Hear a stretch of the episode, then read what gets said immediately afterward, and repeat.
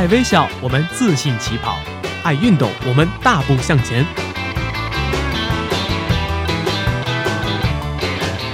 在这里，我们为梦想一起拼搏；在这里，我们为生活增添激情；在这里，我们用电波诠释体育，解说最实用的竞技技巧，报道最火热的体育赛事。每周精彩体坛盛况，我们与您一同分享。周三晚间，我们相约体育天地。我们相约体育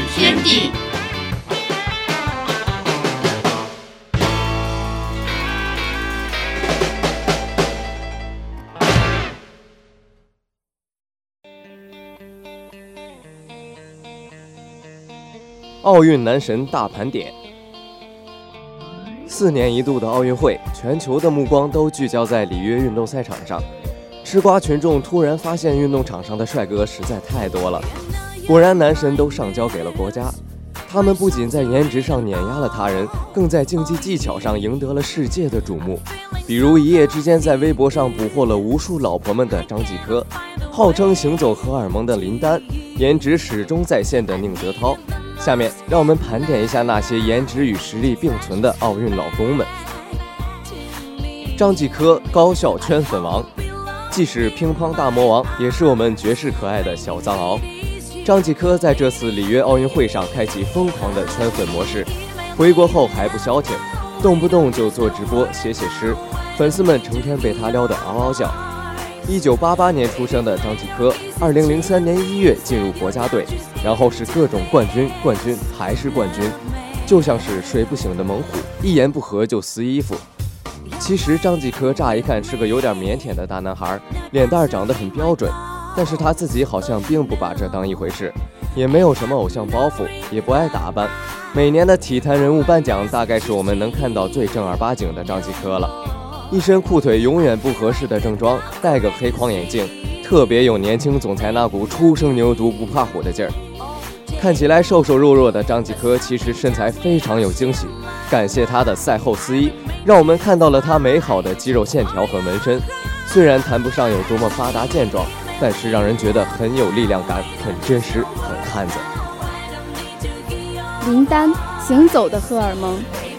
用长得帅来形容林丹，就显得太单薄了。应该说，他这么多年的历练，已经形成了一种颇有男人味的气质。这点也体现在他的面部感觉上，显得非常有质感。一般运动员的身材都不会差到哪里去，但是超级丹的身材可不是用一个好字就能简单形容的了。相信大家都还记得林丹的那组大尺度黑白写真吧？胸肌、腹肌、肱二头肌应有尽有，透着画面都传来一股浓烈的雄性气息，令人血脉喷张。有了这样完美身材的先天优势。超级丹的后天品味也非常不一般，黑色领带、黑色西装是名人出席公开正式活动的标配。但是林丹最喜欢在这有些乏味的正装上加上一点小趣味，比如显眼的花领带。而且由于他气质硬朗，压得住场，再鲜艳的颜色也没有半点痞气，反倒显得潇洒当中带点不羁。配上他的小胡子，很有味道。并且林丹还跨界时尚圈。除了时尚品牌代言，还亲自参与内衣设计。就算今后退役，估计林丹也可以在这个领域上开辟一条道路。华天贵绝公子，中英混血，外祖母是英国名媛，身高一米九，毕业于伊顿公学，精于马术，这简直就是杰克苏的标准人设。纵然马术不算是我国人民熟悉的项目，华天也没能摘到奖牌。还是成为了迷妹们的目标。深陷的双眼，高挺的鼻梁，由于母亲是英国人，华天可以说是浓颜的代表性长相，加上黝黑的肤色，看起来不会太奶油，充满了雕塑般的美感。跟游泳、跳水等项目不一样，马术比赛的穿着可是非常严实的，所以我们看不到胸肌、腹肌、肱二头肌，但是可以领略到一身西装革履的绅士风。在满是美好肉体的奥运会场上，走出了一股禁欲之风。可能是受了马术这项运动的影响，以及私下经常要出席一些正式场合和派对，华天大概是运动员里最爱穿西装，也穿得最到位的人了。并且她的西装都是由英国历史悠久的皇家品牌为其量身定制穿上身自然是玉树临风风流倜傥。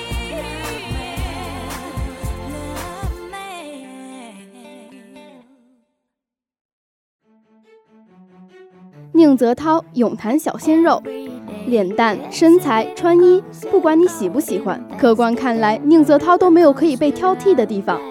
他不仅是奥运军团的颜值巅峰，就是放在演艺圈里也能与众小鲜肉们匹敌。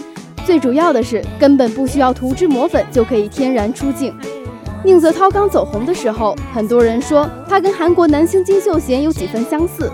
其实就五官来看，宁泽涛长得更阳光标致一些，无需雕琢的两抹天然浓眉，眼角微微上挑，右嘴角弧度完美，笑起来的时候像个邻家大男孩一样灿烂，冷面的时候又有着不可侵犯的总裁霸气。如此相貌，真的可服年上，可攻年下。身材就更不用说了。游泳运动员本来就是宽肩细腰，外加八块腹肌。宁泽涛的肌肉曲线十分好看，没有过度发达，也很紧致，完全可以作为男人锻炼的样本。徐嘉余飞鱼新萌宠，作为当年和宁泽涛一起并肩作战仁川亚运会的 F 四，徐嘉余其实早在四年前就参加过伦敦奥运会，不过那个时候预赛就出局的他，并没有获得什么关注。这次里约，二十岁的徐嘉余从一个软萌小弟弟迅速长成有着太平洋宽肩的新一代性感鲜肉，人气一下就暴涨了许多。其实徐嘉余的五官不大符合传统审美的标准，但是比较有男人味儿，冷酷的时候有英气也有霸气，上挑的眉毛和单眼皮其实很符合时下流行的长相。不过真正迷倒一大片粉丝的还是笑起来的徐嘉余。立刻从飞鱼变萌宠，漂亮的嘴角弧度和整齐的牙齿让人无法抗拒，加上张嘴就是一口软糯的南方口音和外头沙，反差萌简直在他身上得到了最好的印证。马龙，演戏男神，海那边的日本网友已经开始在推特上刷起了这位演戏男子。演戏这个说法来自于日本吃面的习惯，一般来说，拉面不是酱油味就是盐味。前者浓墨重彩，后者清淡适中。颜系男子也自然就是指那些无公害、白皙、纤细的男子。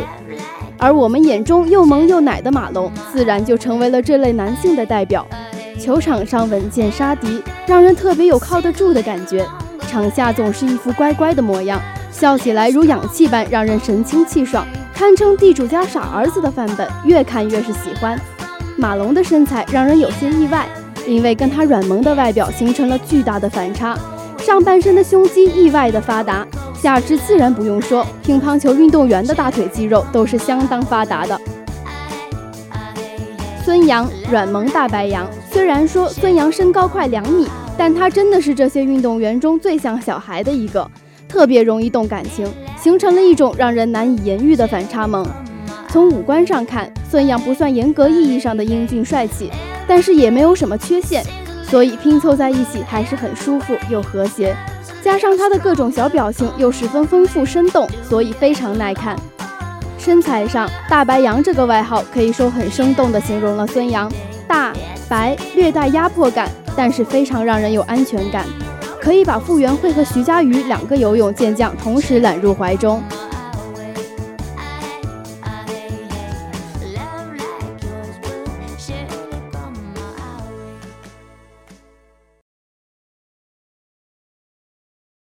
有时候体育可以这么玩。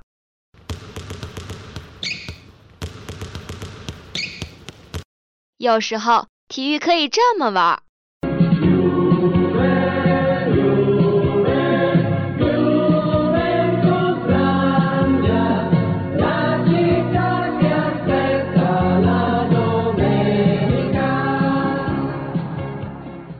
或者可以这么玩儿。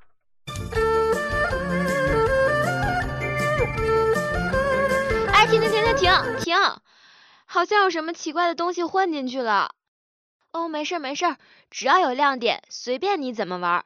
接下来就是体育秀秀哦！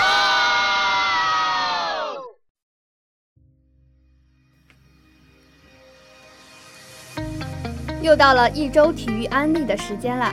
哎，今天我们来聊点什么？先聊聊足球。哎，足球比赛我看的多了，我懂得有关足球的一切知识。你真是一点都不谦虚啊！那我要问问你了，足球网有多少个窟窿啊？嗯，等等，我来数数。一个窟窿，两个窟窿，三个窟窿。停停停，真是个实诚的孩子。其实呢，足球不仅有这类奇葩的问题，在赛场上更是有众多奇葩的规则与现象，真是令人哭笑不得啊！是啊，比如我之前看到的一个新闻，在保加利亚球星巴拉科夫退役纪念赛上，为了防止巴拉科夫的任意球射门，对方球员在摆人墙的时候，竟然出现了这样的一幕：只见有些球员的肩膀上扛起了队友，硬是把人墙的高度提高了一半。我的天啊，这也可以？那么我们中国在这一方面的实力肯定是首屈一指的。何来此言呀？想想啊，既然可以叠两层人墙，那么运用我们的叠罗汉技术，我们就可以叠三层、叠四层。要知道，我们中国叠罗汉的技术在世界上那可是无人能敌的。要是让我们的球员全部去学习叠罗汉，那么我们以后还有必要担心任意球吗？嗯，你这话我没法接。但事实上呢，巴拉科夫退役纪念赛发生的这一幕，仅仅是对方球员在巴拉科夫主罚任意球时与他开玩笑。拍成两层人墙是对这位定位球专家的尊敬，也是对巴拉科夫任意球功夫好的另类赞扬。按照足球的规则来看，这显然是一个犯规的行为，此举应被判为非体育行为。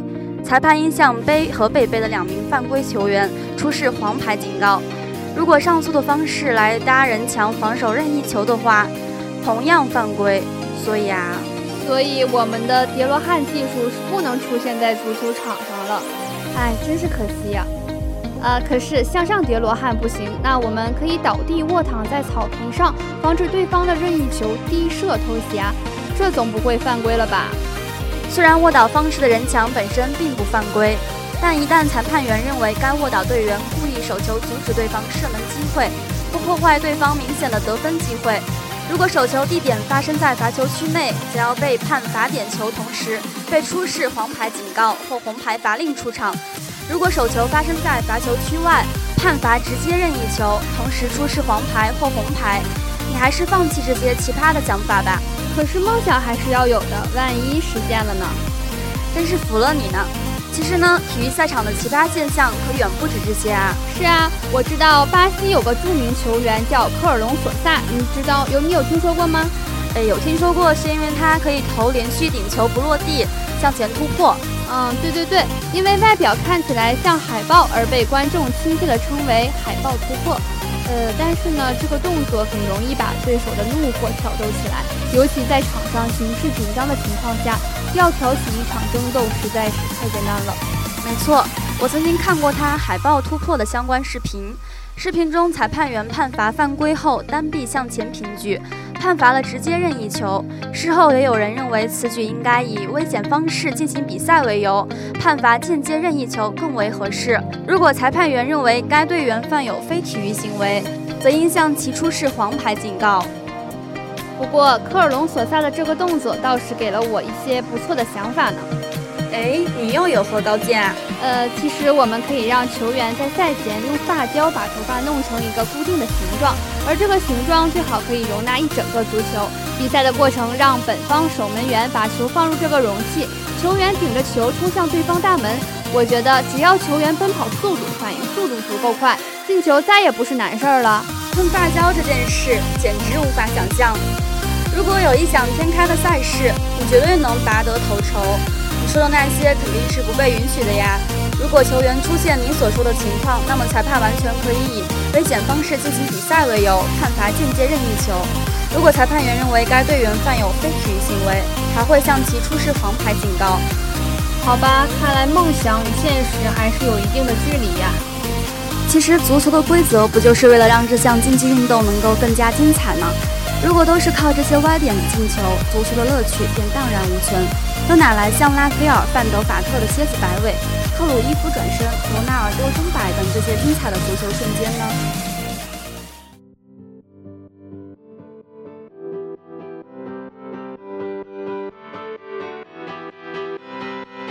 好了，我们还是进入正题吧。聊完足球的那些奇葩现象，我们再来看看其他的体育项目有哪些奇葩事儿吧。比如说，先来说说乒乓球吧。一三年的持衡大战乒乓球赛，不知道你有没有听过？是今年刚刚知道的，因为里约奥运又刮起了一阵乒乓热潮。嗯，那场比赛可谓是经典中的经典。张继科和许昕的那场对战，张继科和许昕的那场对战应该是精彩中又略显俏皮呀。俏皮？是啊，其中的一球可谓是乒乓界奇葩的经典。那一球，张继科先是猛烈进攻，将许昕逼到远台放出高球，然后张继科再突然将脚伸到台上，用脚底一挡球，将球挡过网，刚好放了一个短球，许昕没接着，张继科就这么得分了。居然就这么得分了，我觉得挺好的，至少你以后和其他人打乒乓球的时候，可以尝试用身体的其他部分来接球试试呢。比如用头把球顶出，用肚子把球弹出，哈哈，你可真是脑洞大开啊！据我所知，直横大战属于表演性质的比赛，所以这种正式比赛中明显不能出现的失误也就无所谓了。哦，原来是表演性质的比赛，也对。要是正式的比赛不加约束，还不是会被你这种重量级的选手占据优势了？我竟无言以对。还是言归正传吧，问你个问题啊，你觉得篮球有哪些时刻给你印象最深刻啊？那可多了去了，花样扣篮啊，绝杀逆转啊，等等等等。没错，但现在主流的篮球计分规则，扣篮成功得两分，绝杀的得分也无非是两分和三分。哎，等下，主流计分规则，那不就是说还有非主流的啦？你还真会抓重点。某些国家的计分方式确实存在差异，比如说朝鲜，在朝鲜的篮球比赛中，灌篮不只得两分，而是三分。这个规则似乎挺人性化的。这样一来，队员扣篮的次数肯定会有所增加。不过这样一来，他们对三分不是会相应的减少？此言差矣，他们在三分球的规则也有所不同。如果三分球空心入网的话，可以再加一分，总共得四分球。这样一来就能平衡了一些。空心入网加一分，那我觉得三分线外打板入网就只能得两分了。而且上面两个规则如果在 NBA 同样适用，不知道有多少场比赛的结局会被改写呢？对呀，不过这还不是他能与其他篮球比赛规则最大的区别。还有一项令人啧啧称奇的规则，在朝鲜的篮球赛中，最后三秒的得分算八分，那不是意味着比赛随时都有翻盘的机会？可能前一秒还是以七分的优势领先。结果最后只是因为一颗普通的进球而惨遭逆转，试问被反超球队的心理阴影面积，那可不是一般人所能体会的呀！这样一来，在朝鲜的篮球赛，可能每场都可以看到转败为胜的米勒时刻。没错，呃，那他们还有什么其他与众不同的规则吗？的确还有，除了上述的那些规则外，他们对球员罚球严格要求。等等。我猜猜是不是空心罚进球员可以得到双倍的分数啊？当然不是，你以为是在投三分啊？在朝鲜的篮球规则里，如果罚球不进的话，球队可是要被扣分的。那也太严格了。如果罚球命中差的球员，岂不是都不敢被人犯规了？罚球不进就算了，反而还会拉了全队的后腿。要是这么说的话，罚球命中差的球员还是躲到一边蹲下来画圈圈吧。其实呢，任何的规则都有其存在的道理。篮球的一些规则，无非只是希望球队之间的比赛能够更精彩一些，能让球员个人素质得到最好的发挥和提高。最终大饱眼福的还是我们观众啊！是啊，没错。那本期有关体育界那些奇葩的现象与规则，我们就先聊到这里了。各位听众，我们下期再见，再见。下面为您带来的是本周精彩赛事预告。十月十四日上午八点，NBA 季前赛继续进行，骑士主场将迎战猛龙。同时进行的还有雷霆与灰熊的比赛，双方会有怎样的表现，值得期待。而在本周六，足球的比赛也值得关注。德甲第七轮，多特蒙德将对阵柏林赫塔。而在晚间十九点三十分的英超第八轮比赛，切尔西与莱斯特城的对战将同样精彩。